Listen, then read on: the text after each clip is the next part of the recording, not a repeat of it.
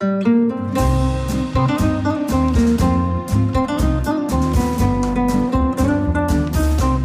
sind beste Freundinnen mit Max und Jakob. Schrei ich oder schrei ich nicht? Und du sagst es mir nicht, aber ich schrei aber nicht. Leg mich doch am Arsch. Der ultra ehrliche Männer-Podcast. Hallo und herzlich willkommen zu Beste Freundinnen, Hallo. euer Abführmittel für die Ohren. Mm. By the way, falls ihr es äh, noch nicht mitbekommen habt, das Festival für dieses Jahr ist leider abgesagt. Ist es? Auf die Ohren Festivals. Tu nicht so überrascht. 2020. Ich meine, wir haben es ja schon gepostet auf Instagram, auf unserem Instagram-Kanal. Dann haben wir was auf unserer Webseite bestefreundinnen.de dazu gemacht, aber nochmal hier ganz offiziell, wir haben es ja schon mal angesagt, aber ihr könnt eure Tickets übrigens umtauschen, kriegt euer Geld zurück oder ihr behaltet die fürs nächste Jahr. Das Datum fürs nächste Jahr steht auch schon fest. Es wird der 26.06. ziemlich sicher sein, 2021. Die Folge heißt Klaps auf dem Po, ähm, weil, oder brauche ich mal deinen Rat, ob das moralisch in Ordnung ist und integra eine gute Freundin von mir, ne? Die hat einen Papa, der ist schon ein bisschen älter und ein bisschen klapprig. Aber dieser Papa, ne? Haut ihr immer auf den Arsch. Mhm. Und das macht er auch, wenn sie in Unterwäsche durchs Haus geht. Mhm. Bitte? Wie alt ist denn die Freundin von dir? Ist auch völlig egal, die ist eine erwachsene Frau wahrscheinlich. Sie ist 26. Wow. Und er ist? Ist auch egal. Was stelle ich überhaupt für Fragen? Das führt alles zu Was, was wäre denn für ein Alter? ich Was ich wäre denn versuche mir okay? das irgendwie schön zu reden. Aber Das findest du das in Ordnung? Nein. Also es ist auch schon immer so, das ist nicht so ein mit der glatten Hand, sondern so, wenn die Hand so eine leichte, so eine leichte Schale bildet, so dass er, Das dass ist eigentlich ein Erfühlen im Gegensatz ein zu einem. erfüllender Klaps, meinst du? Ja, so ein erfüllender Das ist nicht so ein Pam, sondern so ein erfüllender Klaps. Also, Hm? was vielleicht okay wäre, wäre so ein, so ein, so ein zeckendes mit den Fingerspitzen irgendwie nach dem Sport, wenn sie Fußball gespielt hat und dann in, einem, in einer Fußballmannschaft spielt, da machen die das ja auch immer. Nee, aber auch, ich weiß Ah, nicht. Wäre das okay, wenn der Papa seinem Sohn auch auf den Po haut? Das ist wiederum was anderes. Fände ich schon, ja. Aber doch ist was anderes. Für mich wäre es was. Mm, nee, doch nicht. Okay, aber so nochmal zu der. Tochter zurück. Mhm.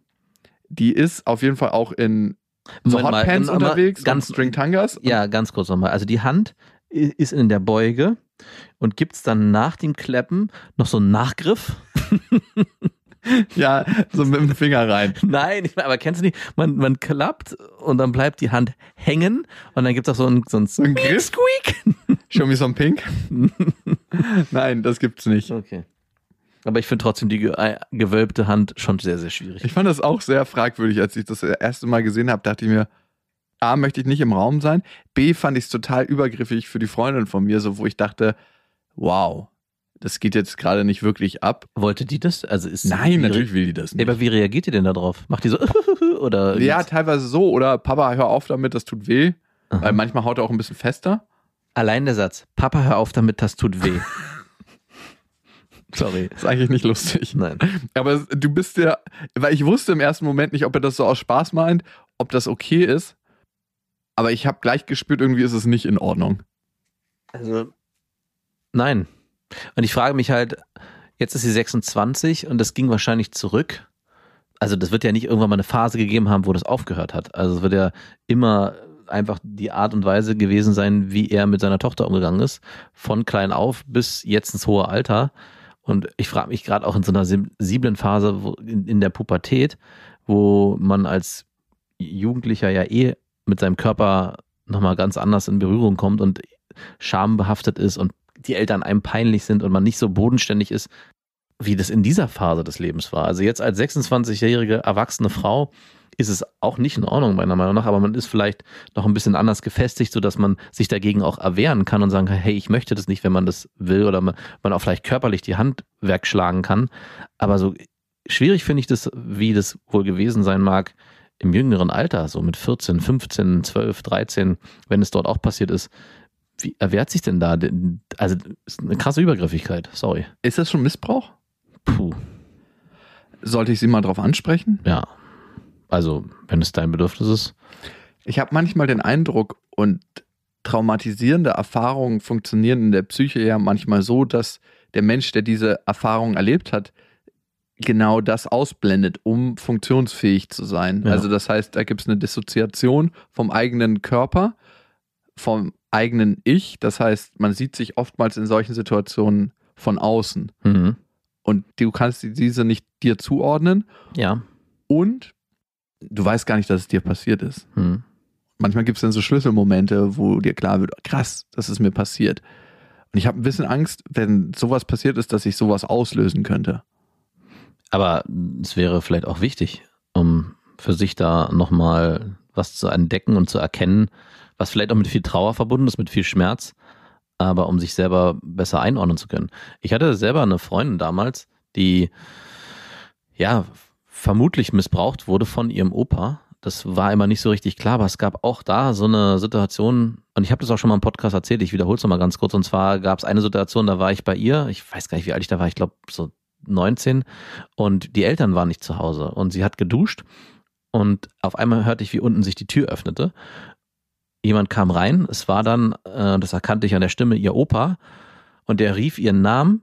Ich, er wusste nicht, dass ich da war, ich war in der Zeit in ihrem Zimmer und rief ihren Namen und sie rief dann runter aus der Dusche, nein Opa, ich bin in der Dusche und dann rief er zurück, ah okay, soll ich hochkommen, dich abtrocknen? Und ich saß in meinem Zimmer und dachte so, What? Was passiert denn hier gerade? Wie kann man denn bitte als Opa seine 19-, 20-jährige Enkeltochter abtrocknen wollen? Und in dem Moment war für mich klar, okay, da muss einfach auch schon in der Vergangenheit mehr passiert sein. Also wer äh, dieser Vorwurf, und den hat sie selber nie richtig bestätigen können, weil sie sich daran einfach nicht erinnert hat. Also sie hat zwar diesen Verdacht gehabt, dann hatte sie Psychotherapie, da wurde das mal in, in, in einer ganz heftigen Session aufgebröselt. Und dann, da kam auch heraus, dass ihre Mutter auch missbraucht wurde.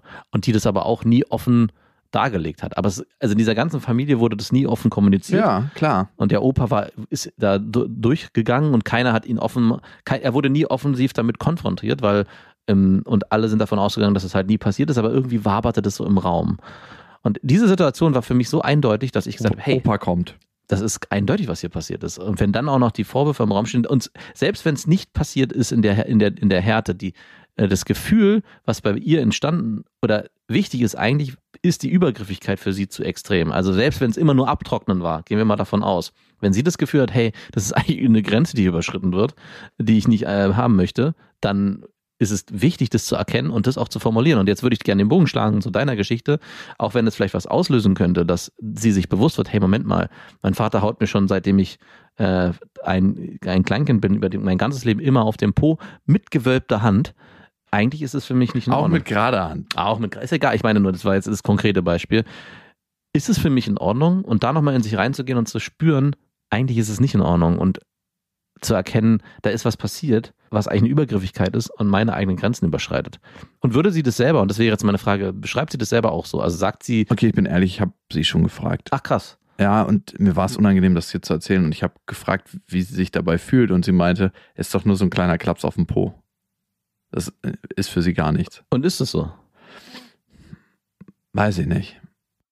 Und das ist genau, was ich meine, wenn das für sie, also wir als Außenstehende das so zu verurteilen dann, ich per persönlich, Naja, für mein Leben werde das nicht tun. Also das ist für mich eine Übergriffigkeit, die ich jetzt schon merke. Also jetzt bei meiner Tochter, die ist vier Jahre alt. ich hau meiner Tochter auch nicht auf den Arsch. Und ich habe das in den ersten Jahren so im Toben gemacht, so im Spaß. Also nicht so richtig, nicht so dieses Klatschen auf dem Po sexuell, sondern halt generell beim Ja, Abklatschen. stimmt, und so beim raufklopfen. Genau. Ja.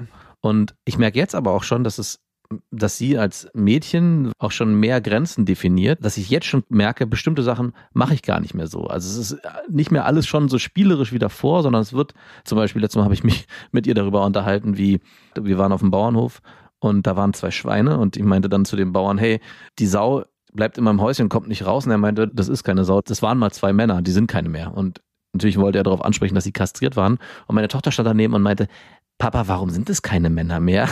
Und dann meinte ich zu ihr, ja, dem wurden die Eier abgeschnitten. Was sind Eier? Und ich so, äh, da, die haben da hinten so Eier drin. Und dann ich, ich meinte die so, naja, hast du schon mal bei Felix, deinem kleinen Bruder, an dem Puller unten gesehen, was da dran hängt? Nee, habe ich noch nicht drauf geachtet. Das muss ich dir mal zeigen.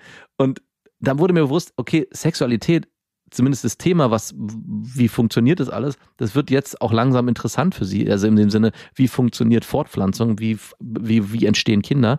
Und habe in dem Moment auch gemerkt, dass ich da auch ganz sensibel mit umgehen will und muss und da auch schon eine eigene, ein eigenes äh, Gefühl allein schon wissentlich für den Körper und für die Umwelt um sich herum entsteht. Und da dachte ich mir, okay, hier muss ich, und das, um den Bogen zu schlagen zu der Geschichte von dir, auch jetzt schon sie anders wahrnehmen, nicht nur als das kleine Mädchen, sondern auch schon als angehende junge Frau, die irgendwann mal auch sich mit ihrer eigenen Sexualität sehr auseinandersetzen wird. Ein krass spannendes Thema Hm. für beste Vaterfreunde. Sorry. Aber gut, das äh, hängt ja ganz nah miteinander zusammen, ne? Total. Ich wurde übrigens letztens von einer Affäre gefragt, ob ich als Kind sexuell missbraucht wurde, weil ich auf einer ganz bestimmten Ebene total verschlossen bin.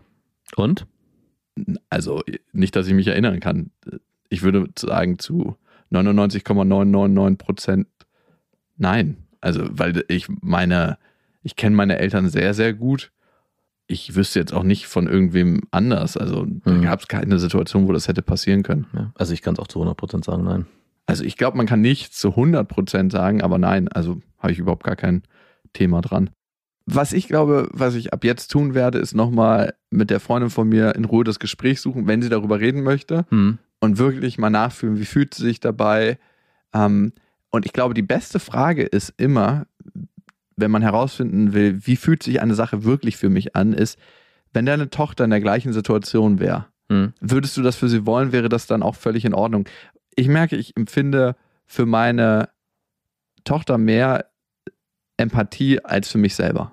Mhm. Und darum ist es, glaube ich, ein guter Frageansatz. Ja, und auch für sie nochmal, für die Freundin von dir, die Frage zu stellen, wie wäre das für deine eigene Tochter, wenn dein zukünftiger Freund ihr Leben lang ihr auf den Po hauen würde? Also das wäre vielleicht auch nochmal interessant, um dann eine andere Perspektive drauf zu bekommen und für sich zu erkennen, Moment mal, Unter Partnern finde ich das ganz okay. Bitte? Unter Partnern finde ich das auch ganz okay. Ja, unter Partnern ist völlig in Ordnung, klar. Ich habe letztens gesehen, wie so ein Typ vorm Eisladen stand und so seine Freundin so mit Po-Klapsen in den Eisladen reingetrieben hat. Finde ich ganz schön. Man hat richtig gemerkt, dass es ihr total unangenehm war, weil ich halt äh, mit ein paar Jungs draußen saß und in Ruhe was gegessen habe und wir haben uns das alles angeguckt. Es war so eine schon ein bisschen Dominanzgeste von ihm, so, mhm, guckt mal hier, ich hau hier rauf, nicht ihr. Und äh, ihr gegenüber auch so ein bisschen eine komische Geste, aber sie ist äh, in den Eisladen Sie ist reingegangen. fröhlich reingetippelt.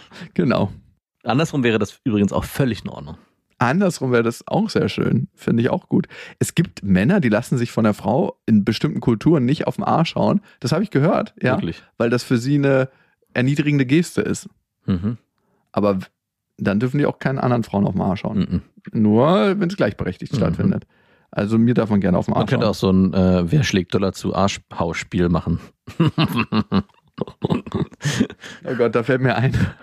Wir haben früher ein perverses Spiel gespielt, als ich äh, ein Jahr lang in einem Ferienclub gearbeitet habe. Nachdem wir unseren Mittagsschlaf gemacht haben, waren alle total müde und dann mussten wir halt äh, irgendwann uns wach kriegen. Und es gab ein Spiel, da haben wir so einen Bruder genommen von so einem Paddelboot.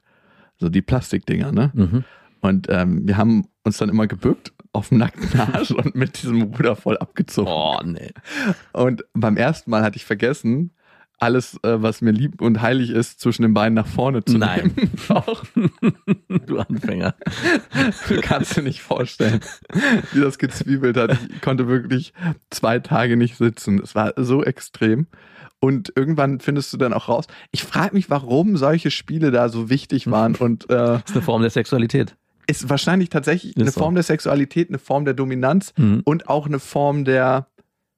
Es hat eine ganz, ganz perfide Erotik wahrscheinlich auch Ja. zwischen den Männern gehabt. Also die Frauen haben nie mitgespielt bei solchen Spielen. Kam dieses Paddel dann auch irgendwann mal bei dir in, im Bett wieder vor, wenn du mit irgendwelchen Frauen dann.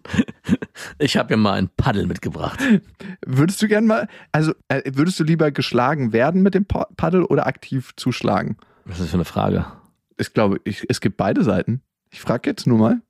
Also ich glaube, ich fände es nicht so schlimm, wenn ich geschlagen werden würde mit diesem Paddel. Ich glaube, du kannst nicht einschätzen, wenn jemand die richtige Technik hat, wie krass das zwirbelt. Es gab immer original diesen Paddelabdruck auf dem Gesäß. Geil. Also wirklich, auch mit selbst dem Rillen inner, innerhalb des Paddels, weil die haben ja immer so Spurrillen, Mhm. damit man schön durchziehen kann. Mhm. Im Wasser normalerweise. Ja, natürlich würde ich lieber zuhauen, als dass ich Ja. gehauen werde.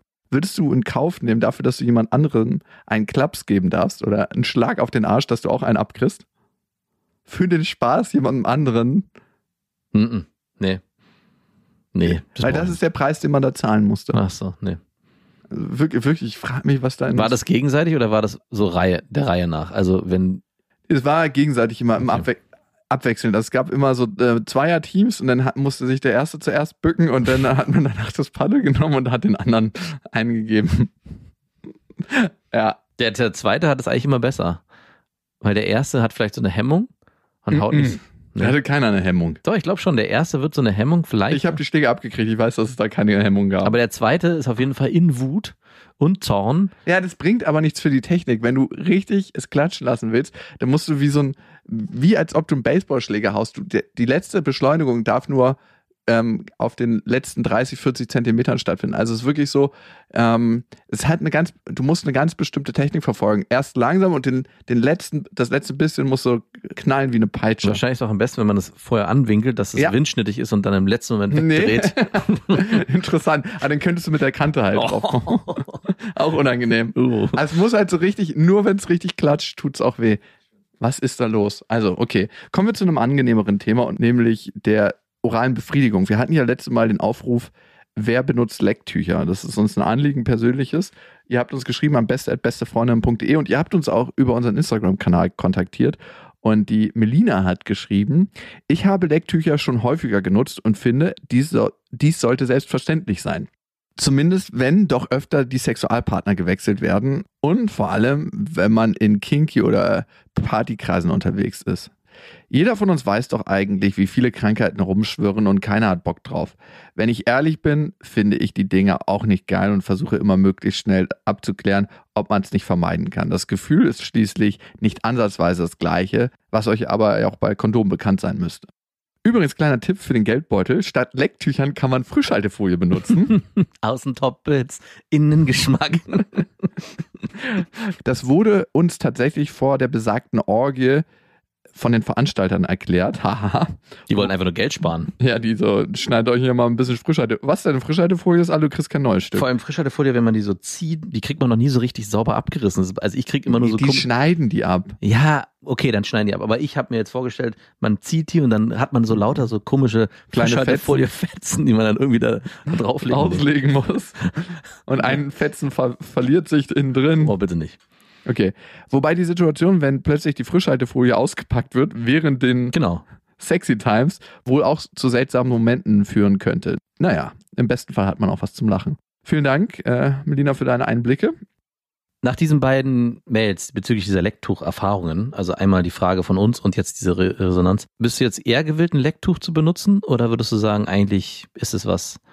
Oder nochmal anders, ich glaube ja, du leckst nicht so gerne Ich lecke schon gerne, aber nicht häufig. und würde ein Lecktuch, aber vor allem lecke ich nur bei sehr wenigen Frauen. okay, und würde es ein Lecktuch dazu führen, dass du eher mehr leckst? Hat es damit zu tun? Also wäre das für dich eine, eine, eine, eine Schwelle, die damit überschritten wird? Oder einfacher wird zu überschreiten? So eine kleine Tischdecke ausgebreitet wird. Genau. Ich stelle mir das auch vor, wenn man die Frischhaltefolie so flattern lässt und dann so. Die kann man nicht flattern lassen. Das ist ja, sie- die verkrumpelt. Aber weißt du, diese Bewegung, wenn man eine Tischdecke Ja. so über so einen Tisch zieht und dass man das mit so einer, so einer kleinen Frischhaltefolie macht? Würde ich das eher machen? Hm, ich glaube, ich muss schon relativ intim mit einer Frau sein, dass ich Bock habe, sie zu lecken. das hat dann mit dem Lecktuch auch nicht wirklich was zu tun. Wenn Nein, dann, weil du dann schon auf dem Level bist, wo Okay. du äh, wahrscheinlich nicht mehr mit dem Kondom miteinander schläfst und alle beide einen Test gemacht haben. Also, kann man dieses Lecktuch eigentlich auch als Kondomersatz benutzen, wenn man es einfach, wenn man es drüber legt ich und glaube, dann so. dass es nicht groß genug ist. Das verschwindet dann einfach so Houdini. Natürlich. Man muss es dann so festhalten. So. Oder mit dem Gummiband rum. ja. Aber das gibt dann, das schlägt so komische Falten an der Seite, die Tischdecke. Das ist so ein bisschen so, als ob du eine Tischdecke über eine Lampe machst. Aber ich finde die DIY-Vorstellung, eine Frischhaltefolie mit einem Gummiband unten am Penis, eigentlich ganz cool als In Selfmade-Kondom. irgendeiner Mail habe ich es auch gelesen, dass es zum Penetrationssex auch möglich ist. Ach, okay. Aber, Aber auf gar keinen Fall zu empfehlen und nicht machen. Wir haben natürlich noch mehr Hörermails gekriegt und ihr habt vielleicht mitbekommen, dass wir in letzter Zeit gar nicht so viele gemacht haben in der letzten Sendung einmal, aber es ist mal wieder Zeit, darum heute auch. Saskia hat geschrieben, sie ist 31 Jahre, seit sieben Jahren in einer festen Beziehung mit ihrem Freund und die haben sich jetzt entschieden, die Beziehung zu öffnen und ganz ehrlich miteinander zu sein. Und jetzt hat sie die erste Prüfung in dieser offenen Beziehung. Mein Freund berichtete mir nämlich, dass er gerne seine Kollegin flachlegen würde, mhm. die erst seit ein paar Monaten bei ihm in der Firma arbeitet. Sie ist auch Anfang 30. Ich meinte, dass ich das nicht so gut finden würde. Schließlich sehe er sie ja jeden Tag auf der Arbeit und sie würden eine immer tiefere Bindung aufbauen können, was mir Angst mache. Erst stimmte er mir zu, ich dachte, das Thema wäre erledigt. Allerdings änderte sich seine Meinung schnell wieder in den nächsten Gesprächen. Auf einmal war es dann von seiner Seite doch völlig unproblematisch. Schließlich würde sie sich ja nie persönlich treffen. Außerdem wäre es doch plötzlich auch in Ordnung, wenn man die Affäre über Monate mit der gleichen Person durchzieht, wenn es denn schön ist. Er wusste, dass ich mir Sorgen machte, dass das für unseren ersten Versuch viel zu viel wäre und dass es mir damit schlecht ginge. Am Ende habe ich es ihm trotzdem erlaubt. Wahrscheinlich dachte ich mir irgendwann, besser jetzt den Druck rausnehmen, als dass er sie jeden Tag auf der Arbeit mehr begehrt, weil er nicht darf. Oder es am Ende eh heimlich macht. Ah, du wolltest die Kontrolle über die Situation behalten. Natürlich. Didn't work out. I can. Not at all. Also kam kurz darauf der Abend, als er unter dem Vorwand eines Grillabends zu ihr fuhr und ich nachts eine WhatsApp bekam, dass er dort übernachtet. Als er am nächsten Tag wiederkam, beantwortete er mir alle Fragen und natürlich gab es Sex. Mit Es ihr? Ach so. Okay, Hm, verstehe. Ich dachte, beantwortete alle Fragen und dann hatten wir Sex. Nein. Es ging mir natürlich gar nicht gut damit. Er meinte, dass der Druck jetzt raus sei und Der Druck sei raus. fucking Liar. Und sie auch nicht darüber gesprochen hätten, sich wiederzusehen. Äh, Die sehen sich jeden Tag bei der Arbeit, da brauchen wir Mhm. also auch nicht drüber sprechen. Auch, dass er mich liebe, sich nie trennen wolle und sich eine Zukunft mit mir vorstellen kann. Ich war irgendwie erleichtert. Ich meinte, dass ich nicht wolle, dass er es nochmal passiert und einige Tage später war die Sache eigentlich wieder vergessen und alles schön mit uns. Wir hatten auch dann Urlaub. Aber dann. Am ersten Tag nach unserem Urlaub war der Frieden aber wieder vorbei, denn er habe alles nochmal mit ihr auf Arbeit ausgewertet und wenn ich es nicht Auf Arbeit ausgewertet. Geil. und wenn ich nichts dagegen hätte, würden sie es auch gerne wiederholen wollen. Ich bin ausgeflippt. Gerne, wenn sich was anderes ergibt, aber bitte nicht mit ihr. Er hat mir zugesagt, dass er nichts tun würde, solange es mir schlecht damit gehe. Er aber hoffe, dass ich meine Meinung vielleicht nochmal ändere. Was für ein Vollwichser. Äh, Sorry, dass ich es mal am Rande sage. Moment mal, die haben sich doch beide auf eine offene Beziehung geeinigt. Oder? Ich habe kein Problem damit, daran zu denken, dass er mit anderen Sex hatte. Überhaupt nicht. Aber dass sie sich jeden Tag sehen, zusammen lachen, Geheimnisse austauschen, über mich lachen. Nein, das habe ich addiert. Und sich anmachten, das macht mich fertig. Also jetzt meine Frage. Wie steht ihr aus Männersicht eigentlich zu diesem Thema und zu meiner Situation? Also erstmal muss man sagen, ihr habt euch auf eine offene Beziehung geeinigt, ne? Und das ist das Resultat Mhm. relativ unangenehmes Resultat. Und meine generelle Haltung zu dem Thema ist, dass ich aus den Erfahrungen hier aus dem Podcast und auch aus dem Freundeskreis mitbekommen habe, dass Frauen nicht selten ein größeres Thema damit haben, wenn die Gefahr besteht, dass der Mann eine emotionale Bindung zu der neuen fremden Frau aufbaut Mhm. und Männer eher damit ein Thema haben, wenn eine physische Bindung stattfindet, also Mhm. wenn es Sex gibt. Mhm. Also für mich persönlich kann ich sagen, ich hätte gar kein Thema damit, wenn meine Freundin, meine aktuelle Freundin, die ich nicht habe, aber hypothetisch, eine ganz, ganz intensive Bindung, eine emotionale zu einem anderen Mann hätte. Ja, ich. dann bist du ja auch entlastet. Aber ich hätte ein größeres Thema damit, wenn sie mit jemand anderen bimsen würde. Äh, Ja, weil dann das bedeuten würde, dass du es im Bett nicht bringst. Mhm, ganz genau. Und für dich ist es genau umgekehrt. Ich glaube, du hast eher Angst vor der emotionalen Bindung anstatt vor der physischen. Und natürlich ist die Gefahr gegeben, wenn sich Menschen sehr oft begegnen, die physische Anziehung spüren und einfach viel Zeit miteinander verbringen. Weil aus der Erfahrung heraus weiß ich, dass wenn man mit Menschen Zeit verbringt, man automatisch sie besser kennenlernt und in dem Moment, wo wir Menschen besser kennenlernen, mögen wir sie tendenziell auch mehr. Also ich erinnere mich an Menschen, mit denen man zusammengewürfelt wurde im Leben, ne? Seine Geschwister zum Beispiel. Mit denen verbringen wir viel Zeit. Ja. Oder haben mit denen viel Zeit verbracht. Darum mögen wir sie auch. Würden wir unsere Geschwister mögen, wenn wir nie mit ihnen Zeit verbracht hätten? Würden wir was mit denen zu tun haben? Gute ich Frage. ziemlich sicher nicht, Mhm. obwohl ich meine Geschwister liebe. Mhm. Und ähnlich ist es auch mit anderen Leuten, die wir in einem anderen Kontext kennenlernen. Also ich erinnere mich an einige meiner guten Freunde, mit denen ich einen Schulweg geteilt habe und wir uns darüber kennengelernt haben. Und die Frage ist, wäre ich mit denen befreundet, wenn ich die in einem anderen Kontext kennengelernt hätte und wenn ich nicht mit denen gezwungenermaßen viel Zeit verbracht hätte? Also ist interessant, meine Freundin hat mich gerade letztens gefragt, weil ich ja wirklich mich nicht mehr so oft mit Kumpels treffe und mich gefragt hat, warum ich das eigentlich nicht mehr mache. Und ich habe dann nochmal wirklich drüber nachgedacht, weil ich auch ein paar mit denen ich sehr, sehr viel zu tun hatte, kaum noch treffe oder fast gar nicht mehr und die Freundschaft eigentlich mehr oder weniger eingeschlafen ist. Und in dem Gespräch mit meiner Freundin bin ich darauf gekommen, dass eigentlich das Wichtigste für mich ist, wenn man es richtig runterbricht, dass ich die Person auch wirklich mag. Also es geht gar nicht so darum, ob ich mit dem Sport machen kann, ob wir die gleichen Hobbys haben, ob wir gut miteinander sprechen können, sondern damit ich wirklich auch Interesse habe, mich mit der immer wieder zu verabreden, muss ich den wirklich mögen. Und deine Frage zum Beispiel, ob man mit seinen Geschwistern Zeit verbringen würde, wenn man die nicht kennen würde oder wenn man nicht mit denen aufgewachsen wäre, da hat sie mich dann auch gefragt, warum ich denn zum Beispiel nicht mehr Zeit mit meinem Bruder verbringe. Das hat andere Gründe. Ich mag meinen Bruder, aber dadurch, dadurch hat sich das alles nochmal ergeben, warum ich auch zum Beispiel mit anderen Freunden einfach gar nicht mehr so viel Zeit verbringen will, weil ja, weil ich denke mir echt, das ist. Ich mag euch nicht. Ich mag, ja, es ist ganz komisch. Es ist so ein, wirklich so ein vom, ich, so bin ich glaube ich auch generell gestrickt, dass, wie gesagt, es nicht darum geht, wie die Person ist, was die kann, was sie mir bringt, sondern ich muss wirklich das Gefühl haben, Warum hey, guckst du mich dabei an, du Arschloch? nee, nee es, und ich habe es extrem runtergebrochen auf eigentlich drei bis vier Personen. Du gehörtest auch dazu, komischerweise, die ich mag und mit denen ich mich auch mehr treffen würde. Mit denen der Rest, und das macht es mir auch nochmal einfacher, gehört er da nicht mehr dazu, obwohl das eigentlich wirklich gute Freunde von mir waren. Aber nochmal zu unserer Hörerin. Hier ist es jetzt so, was ich mich frage. Ihr habt euch am Anfang darauf geeinigt, dass ihr eine offene Beziehung leben wollt. Mhm. Und ich habe eher das Gefühl, dass du dich auf den Deal eingelassen hast. Also, dass Mhm. du für dich gesagt hast, hm, er will eine offene Beziehung und prinzipiell kann ich mir das ja auch gut vorstellen und ich liebe ihn ja und wenn er diesen Wunsch und dieses Bedürfnis hat, dann will ich das auch.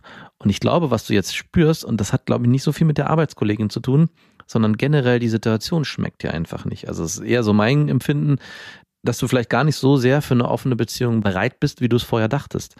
Und dass jetzt alles transferierst auf dieses Phänomen, das ist die Arbeitskollegin, die sehen sich täglich, das verstärkt das natürlich alles noch, aber ich glaube, wenn es jemand anders wäre, wäre es eine ähnliche Problematik. Und du müsstest wahrscheinlich nochmal mit deinem Freund ins Gespräch gehen und dir überlegen, ob du wirklich mit ihm diese Art von Beziehung leben willst oder ob du sagst, hey, eigentlich merke ich, ich kann das gar nicht. Was ich spannend fände, wäre, sich die Prozesse anzugucken, die dahinter liegen und ob es solche Prozesse gibt.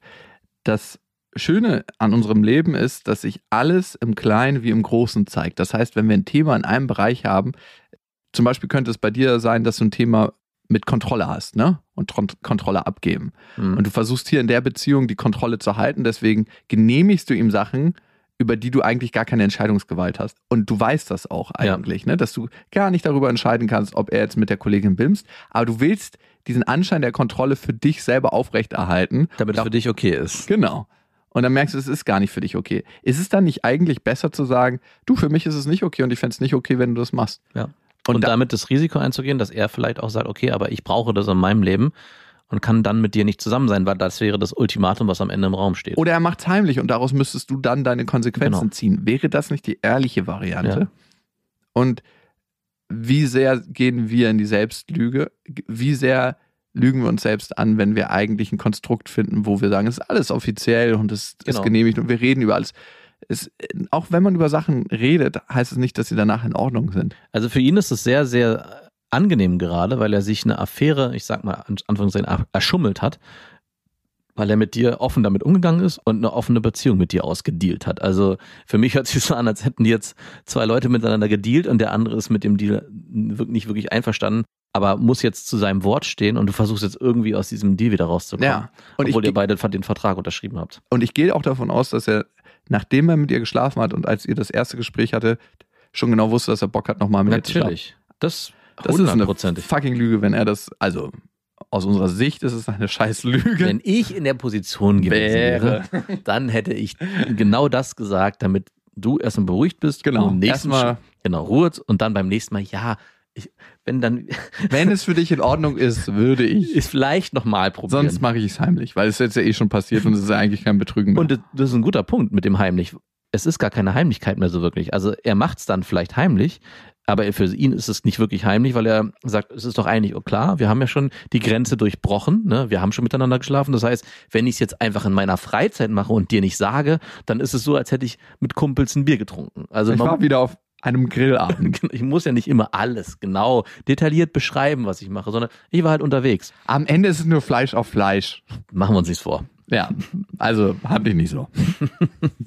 Nein, ich glaube, zwei Sachen sind sehr, sehr schön. in so, solchen Situationen. Einmal, da musst du allerdings ein bisschen Zeit verstreichen lassen und das ist ein bisschen hinterlistig. Lass mal so drei, vier Wochen verstreichen und du musst es relativ clever erzählen, um ihn da wirklich zu testen. Da ist ein neuer Kollege bei dir bei der Arbeit und du musst das natürlich sehr, sehr krass aufbauen. Da musst du für dich gucken, ob du in diese Geschichte reingehen willst und ob du diesen Spaß für dich durchmachen möchtest. Das neue Kollege und die erste Sache, die du erzählen könntest, wäre: Hey, wir haben einen super netten neuen Arbeitskollegen gekriegt. Ähm, der ist von da und da gekommen und es ist total krass. Er ist super viel gereist. Es muss irgendwas sein, was dich auf einer anderen Ebene anspricht. Und ähm, der ist einfach total nett. Er ist überhaupt nicht dein Typ, aber er ist ein super sympathischer Typ. Und von da aus kannst du die Geschichte aufbauen, dass du ähm, dich heute wieder mit ihm unterhalten hast und immer mal wieder sowas einstreuen, nicht so auffällig. Und irgendwann sagst du, hey, ich würde mich gerne mit dem Typen treffen und ich weiß, dass er eigentlich nicht mein Typ ist, aber ich würde gerne mir die Situation offen halten. Das heißt, wenn was passiert, würde ich gerne die Chance haben, mit ihm dem nachzugehen. Mhm. Einfach weil wir eine offene Beziehung leben und dann check mal, ob dein Freund damit ein Problem hat. Aber das birgt natürlich auch eine extreme Gefahr, weil wenn er wirklich jemand ist, der Bock auf eine offene Beziehung hat, dann sagt er, na klar, viel Spaß.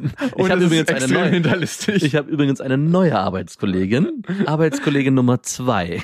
Ich bimse sie alle jetzt. Ab jetzt ist der Damm gebrochen. Ja, wirklich. Nein, tu es nicht. Das war nur so ein Gedankenspiel. Das war nur so ein Gedankenspiel. Viel schöner und viel wichtiger ist es, wenn du dich von dem Gedanken der Kontrolle befreist, dass du die Kontrolle hättest. Ja. Hast du nämlich nicht. Wir haben nicht die Kontrolle über andere Menschen. Ähm, das funktioniert nicht. Also wir denken zwar, das funktioniert in Teilen, aber es funktioniert nicht. Es hat in der ehemaligen DDR nicht funktioniert. What denn? Was denn? Harter Vergleich von einer zwischenmenschlichen Beziehung zwischen zwei Personen Auf zu eine einem Diktatur. auf, auf ein korruptes System wie die DDR zu, zu springen. Nein, aber was ich damit meine ist, es gibt nichts, was sich so nach Freiheit sehnt und nach Freiheit strebt wie das menschliche Individuum. Und wenn du dich von dem Kontrollgedanken löst, das ist die einzige Kontrolle, die wir haben können. Zu Mhm. wissen, dass wir nicht kontrollieren können. Mhm. Und ich glaube, da entsteht ein Gefühl erstmal, was dir Angst machen wird. Und vielleicht begegnest du erstmal dem Gefühl und dann gibt es auch einen anderen Umgang mit der Situation in Zukunft. Ja. Wie genau der aussehen wird, ist unklar, aber wir denken immer, wir, wir haben die Kontrolle, wir können andere Menschen unter Druck setzen und Bedingungen. Klar können wir unsere Sachen klar ausdrücken. Und das ist vielleicht das Einzige, was du tun kannst, dich ganz klar ausdrücken, was deine Gefühle sind und was du möchtest und was du nicht möchtest. Mhm. Was der andere damit macht, wird immer seine Entscheidung bleiben. Sie. In unserer nächsten Mail schreibt uns Naomi und bei Naomi geht es um das Thema Vertrauen, aber eigentlich liegt da noch ein anderes Thema dahinter. Seit Jahren auf eurer Seite, fünf Sterne. Wie schon oft beschrieben, ist es ganz witzig, eurer persönlichen Entwicklung beizuwohnen. Ihr ergänzt euch super, während Max die Ruhe in Person zu sein scheint, geistert Jakob rastlos durchs Leben, was keinesfalls despektierlich gemeint ist. Denn auf diese Weise arbeitet ihr beide an euren Baustellen. Jakob, du hast dabei das Problem, dich in dieser Welt zurechtzufinden und suchst vergebens nach den 100 Prozent, während Max sich mit den 80 Prozent zufrieden gibt. Hey. Dabei erreicht er scheinbar immer noch mehr als Jakob auf seiner Suche. Mhm. Wie fies ist es bitte zu sagen, dass du dich mit deinen 80 Prozent zufrieden gibst? Ich finde das gar nicht so schlimm. Du, anscheinend stimmt es. Wenn es denn mal 80 sind. Ich gebe mich auch mit 72 Prozent zufrieden. Wir haben bald 4000 Bewertungen auf iTunes. Äh, Ja, wir freuen uns sehr über eure Bewertungen dort. Also schaut da gerne mal vorbei. Ihr könnt uns ja auch abonnieren auf Spotify, auf iTunes, auf Deezer und überall, wo es Podcasts gibt. Naomi hat uns geschrieben an beste@bestefreundinnen.de und sie schreibt: Lieber Jakob, lieber Max, mein Freund und ich sind waren seit gut drei Jahren zusammen. Nun habe ich vor zwei Monaten erfahren, dass er im Juli und September letzten Jahres fremdgegangen ist. Und zwar nicht nur irgendwie fremdgegangen, sondern jeweils mit Dreiern zusammen mit seinem besten Freund. Mm. Beide Male waren Rauschmittel im Spiel. Mm. Das eine Mal auf einem Festival und das andere Mal mit einem Date seines besten Freundes bei denen zu Hause. Festival zählt nicht. also nur einmal. Erfahren habe ich es von der Freundin seines besten Freundes, die zu diesem Zeitpunkt eine offene Beziehung mit ihm geführt hat. Als ich ihn zur Rede stellte, hat er wahnsinnig geweint, sich entschuldigt und gesagt, dass er es wirklich bereut. Es fehlt nur noch der Satz, ich kann nichts dafür. Warte, hier kommt er auch schon. Begründet hat er es damit, dass er in dem Moment einfach so wahnsinnig neugierig war und sich gedacht hat, dass er so eine Situation wohl nie wieder erleben wird. Beim zweiten Mal habe es die Frau und auch sein bester Freund wohl darauf angelegt und ihn auch dazu überredet, an dem besagten Abend Drogen zu nehmen. Von ihm aus sei die Situation jeweils nicht geplant gewesen. Jeder, der schon einmal gewisse Drogen zu sich genommen habe, kann nachvollziehen, wie man sich in dem Rauschgefühl fühlt und ein Kontrollverlust durchaus möglich ist. Ich bin hier das Opfer. Ja. Eindeutig. Ich, ich habe Mitleid mit ihm, definitiv. Kontakt zu den Frauen habe er keinen mehr, zum Teil weiß er auch nicht mal die Namen. Oh, das macht's nicht besser. Das macht's nicht besser. Oh. Sind die noch zusammen? Ja, ich glaube, sie ist gerade schwer am Überlegen, wie es weitergehen soll. Sie möchte mit der Lüge nicht leben. Also ich glaube, das größte Thema hier ist, liebe Naomi, dass dein Freund nicht dazu steht. Das ist ein Weichei. Er ist ein verdammter Lügner. Und weißt du, es ist die eine Sache, jemanden zu glauben, der einen Fehltritt begangen hat. Mhm. Viel schwieriger ist es, wenn er sich höheren Mächten unterordnet Mhm. und sagt, das ist nur passiert, weil alle anderen mich dazu überredet haben, weil ich Drogen genommen habe. Weil in dem Moment kann er dir nicht mehr sagen oder garantieren, dass das in Zukunft nicht mehr passieren wird. Ja. Weil er immer wieder das Opfer von diesen Situationen werden kann. Er ist ja schwächer als die anderen Menschen, die ihn überreden, als die Drogen, die ihn dazu verleiten, als das, was ihn horny macht, als seine Neugierde. Der ist ja immer unterlegen und kann die nicht kontrollieren. Das heißt, selbst wenn er dir sagt, er wird das in Zukunft nicht mehr machen, kann es immer wieder sein, dass er Opfer von diesen höheren Mächten wird. Also er kann sich selbst nicht vertrauen. Und das ist, finde ich, eigentlich ein No-Go, mit jemandem zusammen zu sein, beziehungsweise jemandem vertrauen zu wollen, der solche Sachen formuliert wie, ich kann nichts dafür, ich bin hier das Opfer, auch dieses sofort weinen und in die Opferhaltung verfallen, finde ich extrem schwierig. Also da habe ich auch kein Mitleid mehr. Sorry, wenn jemand anfängt zu weinen, wenn er fremd Weil er einen geilen Dreier durchgezogen Ja, hat. Mann. Bitte. Vor also wenn schon, denn schon. Ja, man kann sich ja entschuldigen und sagen, hey, sorry, aber es war so geil. Es wird nicht mehr wieder vorkommen. Glaube ich. Vielleicht. Sich in die Situation zu begeben, Mitleid, also er will ja Mitleid von dir, dass er nichts dafür kann. Und in dem Moment, wo du ihm dieses Mitleid vielleicht auch schenkst und ihm vielleicht sogar dafür vergibst, bestärkst du sogar noch sein Verhalten, weil er sich sagt, ja, selbst meine Freundin hat mir vergeben und zeigt mir damit, dass ich nichts dafür konnte. Und wenn ich das nächste Mal auf dem Festival bin und ich wieder unter Drogen gesetzt werde, ich bin es ja nicht selbst gewesen, oder mein, dazu überredet werde. Ne? genau, dann kann ich auch nichts dafür. Und dann muss ich wieder weinen. Also das Schlimmste, was, Was für ein Waschlappen, bitte. ja, die schlimmste Eigenschaft, die es gibt in einem Menschen, ist, wenn er nicht für sich selber gerade stehen kann, zu seinen Fehlern stehen kann, zu sagen kann, hey, fuck, ich habe ja richtig verkackt und ich verstehe, wenn du kein, mir nicht vergeben kannst. Er hatte den Ansatz, aber zu sagen, ich wollte das unbedingt mal ausprobieren und ich dachte, so ein geiler Dreier kommt nie wieder. Damit hat er recht. Mhm, ja, aber er hat es doch vorher anders formuliert. Er Nee, das, den Satz hat er dazu gesagt, Mhm. aber er hat dann das alles abgemildert und gesagt, Ich merke, er war sich seiner Strategie vorher nicht ganz bewusst, die er da anwendet. das ist jemand, der extrem darauf reagiert, wie Ja. du dazu stehst dann. Genau. Und in dem Moment, wo er merkt, wie krass es dich stört, und dann knickt er ein mit seiner eigenen Argumentation und sagt, die anderen haben mich dazu überredet, merkst du natürlich, dass du ihm nicht vertrauen kannst, weil das Genau. spürst du ganz genau, dass er Genau. sich anpasst deinem äh, deiner Haltung dazu und auf einmal so ein weicher kleiner Gummischwamm wird. Also was halt nicht passieren sollte, ist, dass du diejenige bist, die sich dafür vielleicht sogar noch schlecht fühlt, am Ende ihn ertappt zu haben. Also so ein bisschen schwingt es hier mit, von wegen, ja, er konnte ja eigentlich gar nichts dafür. Ich bin jetzt auch noch die Böse, die ihn da zum Weinen Ey, gebracht hat. Aber ganz ehrlich, who to blame? Das war ein geiler Dreier. Es war ein geiler Dreier. Zwei geile Dreier. zwei geile Dreier. Und wenn sich ein Dritter ergeben hätte, wären es drei geile Dreier. Und wenn es ein Vierter wären, es ein Vierter. Und die werden wahrscheinlich wiederkommen. Ja, und hast du ihn mal gefragt, ob er mit seinem besten Kumpel Schwerter gekreuzt hat? Mhm. Oder ob die sich dabei berührt haben? Oder, Ob er ein Doppelstecker ist. ja, ob er ein Doppelstecker ist? Vielleicht auch das?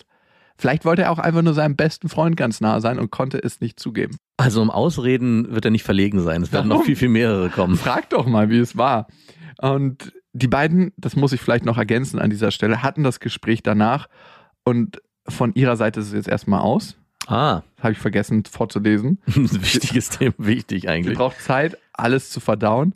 Er hat so bitterlich geweint und ich glaube, er hat wirklich damit zu kämpfen, sich vor allem selbst zu verzeihen. Damit hat er überhaupt nichts zu Nein, kämpfen. damit hat er nichts zu verkämpfen. Überhaupt nicht. Der, der findet die Situation immer noch geil und der bereut auch nicht den Dreier. Warum Nein, auch? der bereut, dass er nicht die richtige Strategie gefunden hat, dir das zu vermitteln, dass du ihm weiterhin treu bleibst. Ja, Das würde ich genau. eher vermuten. Er findet es schade und darum weint er, und das bereut er auch nicht, sondern das findet er in dem Moment schade, weil da gibt es nichts zu bereuen, dass die Situation zwischen euch nicht mehr so besteht, wie sie einmal war. Ja. Und darum lügt man auch, weil man die Realität, wie sie jetzt ist, nicht in Gefahr bringen möchte.